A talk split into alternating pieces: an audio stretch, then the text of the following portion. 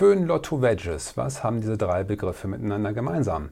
Ja, sie alle drei, kann man sagen, sind Opfer ihres eigenen Erfolges geworden, denn sie waren ursprünglich mal als Marken registriert und haben entsprechend ihrem jeweiligen Inhaber ein Exklusivrecht an der Nutzung äh, eingeräumt. Dann im Laufe der Zeit haben sich diese Begriffe allerdings aufgrund ihrer enormen Bekanntheit zu Gattungsbegriffen entwickelt und stehen dann heute als Synonyme eben für Haartrockner, für Glücksspiel und für Kartoffelecken. Ähm, dieses Phänomen nennt sich dann generische Verselbstständigung.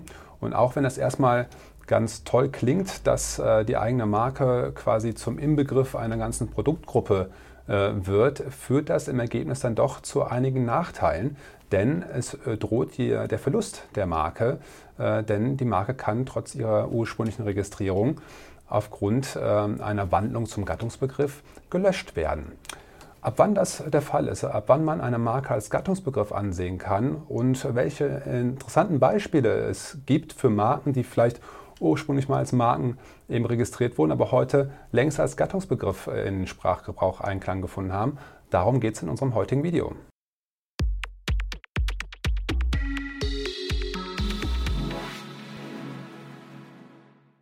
Hallo, mein Name ist Kilian Kost. Ich bin Partner und Rechtsanwalt in unserer Kanzlei und hier zuständiger Experte für das Wettbewerbs- und das Markenrecht.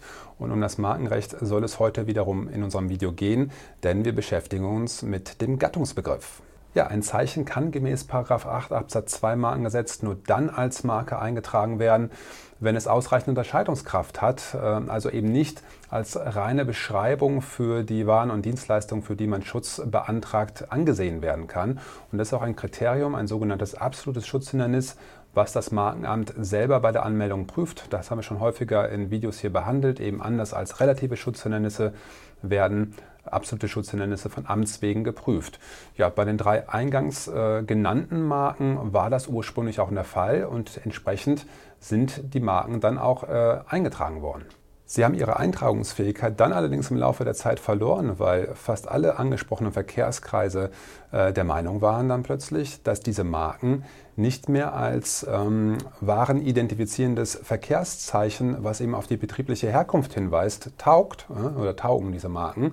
Und ähm, derart beschreibende äh, Marken sind dann eben äh, nicht mehr unterscheidungskräftig und sind zu löschen. Ja, für eine solche Annahme gelten natürlich sehr hohe Anforderungen, um den Markeninhaber nicht unbillig zu benachteiligen.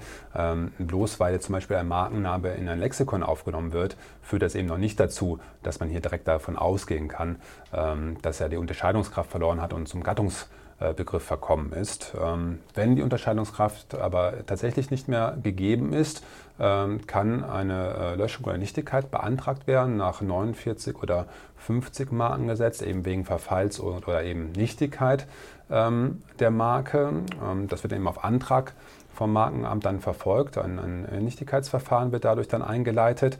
Oder aber es kann passieren, dass nach Ablauf der zehnjährigen Schutzdauer, äh, wenn der Markeninhaber also seine Marke um vielleicht weitere zehn Jahre dann äh, verlängern will, äh, die Schutzdauer, dass dort das Markenamt dann von sich aus sagt, hey, ähm, da hat sich ein bisschen was getan in der Zwischenzeit, äh, die Unterscheidungskraft ist uns verloren gegangen, du hast da nur noch einen Gattungsbegriff und ähm, wir lehnen diese Verlängerung äh, ab. Ja, das hat zur Folge, ähm, dass dann der Begriff von allen Marktteilnehmern äh, genutzt werden kann, der Markeninhaber eben sein Exklusivrecht hieran verliert und auch andere dann eben von der Bekanntheit äh, dieser Bezeichnung profitieren können. Allerdings mit dem Nachteil natürlich, ähm, dass auch Sie jetzt kein Exklusivrecht für sich daran reklamieren können.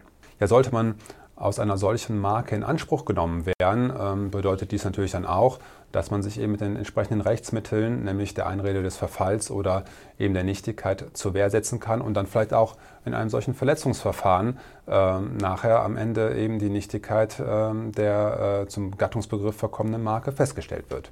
Ja, Beispiele für Marken, die dann wirklich rechtlich als Gattungsbegriff eingestuft und im Ergebnis auch gelöscht wurden, sind eben die drei im Eingang äh, des Videos schon benannten Marken, nämlich äh, Lotto, ähm, Badges und Föhn. Also Lotto äh, für Glücksspiel ähm, ist tatsächlich mal als Wortmarke registriert gewesen, dann aber ähm, irgendwann gelöscht worden und es existieren jetzt nur noch Wortbildmarken äh, mit Lotto, ne, wo es dann die Unterscheidungskraft aus den grafischen Elementen der Wortbildmarke speist, aber die reine Wortmarke ist tatsächlich gelöscht worden. Genauso beim Föhn. Ja, es vielleicht überrascht äh, den einen oder anderen tatsächlich, dass ähm, dieser wirklich völlig im allgemeinen Sprachgebrauch eingegangene Begriff tatsächlich mal, ich glaube von AEG war es sogar, äh, für Hardrockner äh, eine eingetragene Wortmarke gewesen ist.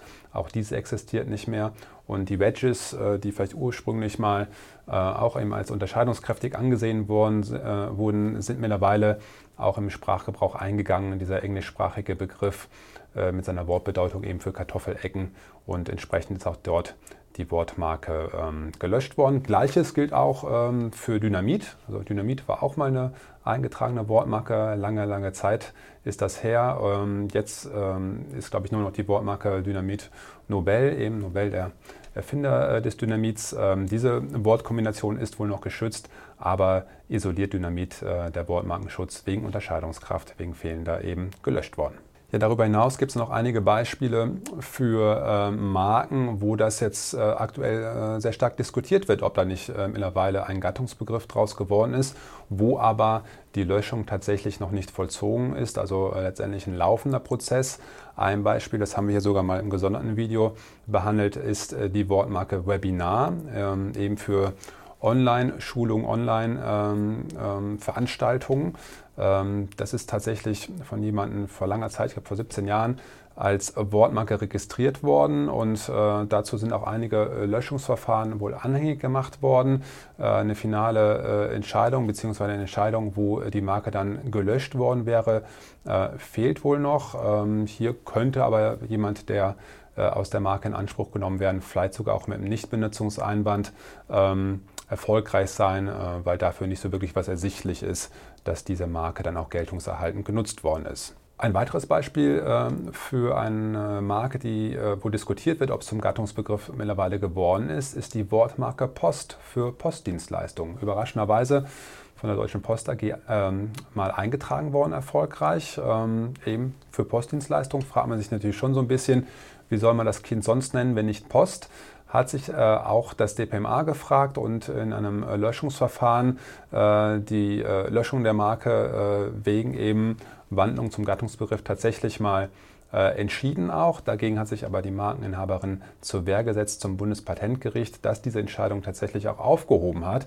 Hier scheint also das letzte Wort noch nicht gesprochen worden zu sein. Als weiteres Beispiel kann man hier Google nennen, ähm, ein Begriff, der immer mehr als allgemeine Bezeichnung für Internetsuchmaschinen wird, äh, auch wenn es natürlich noch zahlreiche andere Internetsuchmaschinen gibt. Ähm, zwischenzeitlich oder seit einigen Jahren schon ist äh, Google sogar als Verb in den Duden aufgenommen worden und ähm, da, ich glaube 2004 war es sogar schon, auch erstmal ganz allgemein äh, ähm, quasi als, als Verb, äh, um im Internet mit Suchmaschinen etwas äh, zu finden oder zu suchen.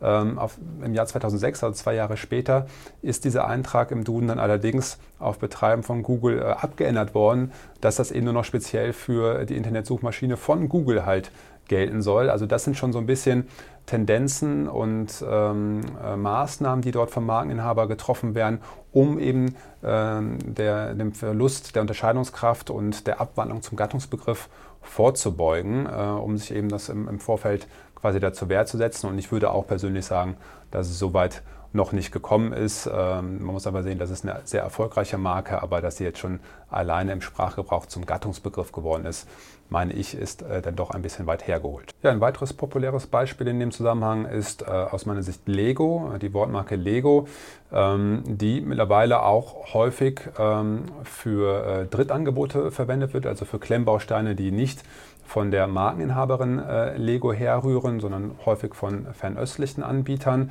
Ähm, dazu haben wir auch schon Videos gemacht und äh, man findet dazu auch relativ viel äh, über, äh, von ähm, auch erfolgreichen YouTubern wie dem Held der Steine, der auch tatsächlich schon juristischen Ärger mit Lego deswegen bekommen hat. Und auch diese Maßnahmen, die Lego dort ergreift, äh, dass selbst in solchen äh, Videos dann äh, die Begrifflichkeit Lego nicht im Kontext mit äh, nicht originalen Klemmbausteinen verwendet werden soll, ähm, ist auch eine klare Tendenz und eine klare vorbeugende Maßnahme, um eben diese Abwandlung zum Gattungsbegriff vorzubeugen.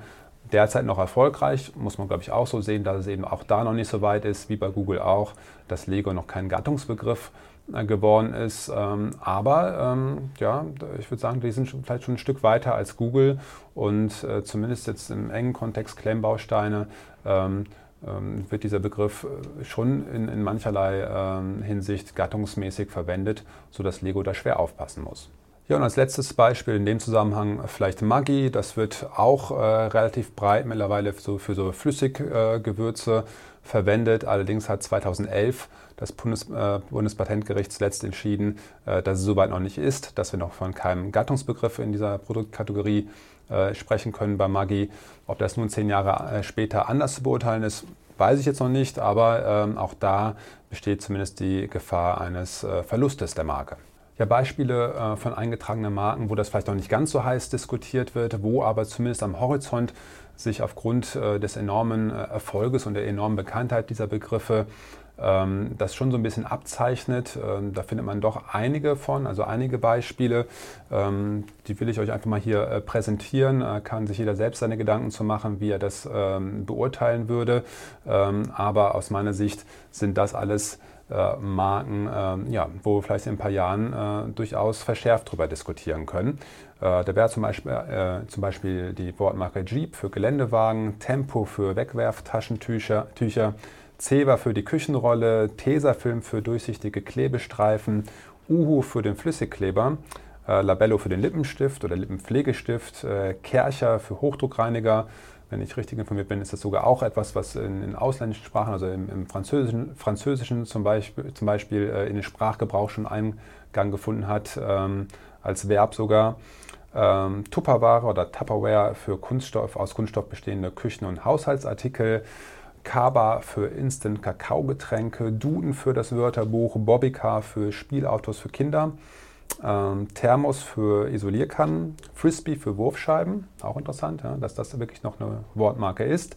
Flipflops für Kautschuksandalen mit 10 Steg, Post-it für Klebezettel, Memory für Merkspiele aus Karten, Europax für geräuschunterdrückende Schaumstoffstöpsel, Walkman für mobile Kassettenspieler, Polaroid für Sofortbildkameras, Styropor für einen Kunststoff aus äh, Polystyrol, Plexiglas für Acrylglas, ja, auch interessant. Plexiglas ist tatsächlich eine Marke.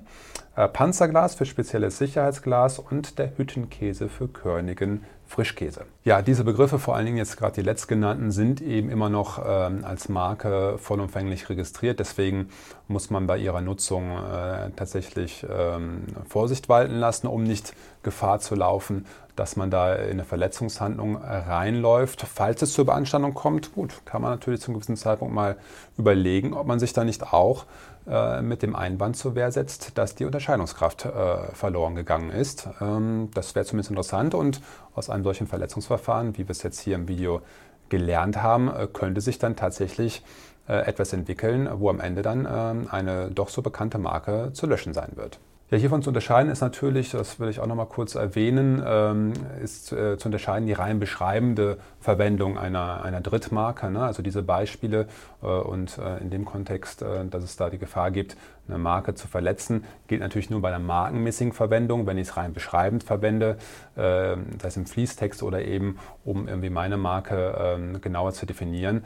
Da ist es natürlich möglich, aber ähm, das ist ein schmaler Grad, da muss man genau aufpassen, wie man das formuliert, wie man das äh, platziert dann auch und dass man eben nicht irgendwie eine Drittmarke da äh, unzulässig ausnutzt auch. Ja? Also äh, wenn ihr dazu Fragen habt, äh, euch nicht sicher seid und da gerne mal einen zweiten Blick drauf geworfen haben möchtet, dann meldet euch gerne bei uns. Genauso, wenn ihr weitere Fragen ganz allgemein zum Markenrecht habt oder ein eigenes Markenthema habt oder eine Marke anmelden wollt oder mit einer Abmahnung konfrontiert seid. All das sind Themen, die wir hier bearbeiten. Äh, mein Team und ich stehen euch da sehr gerne zur Verfügung.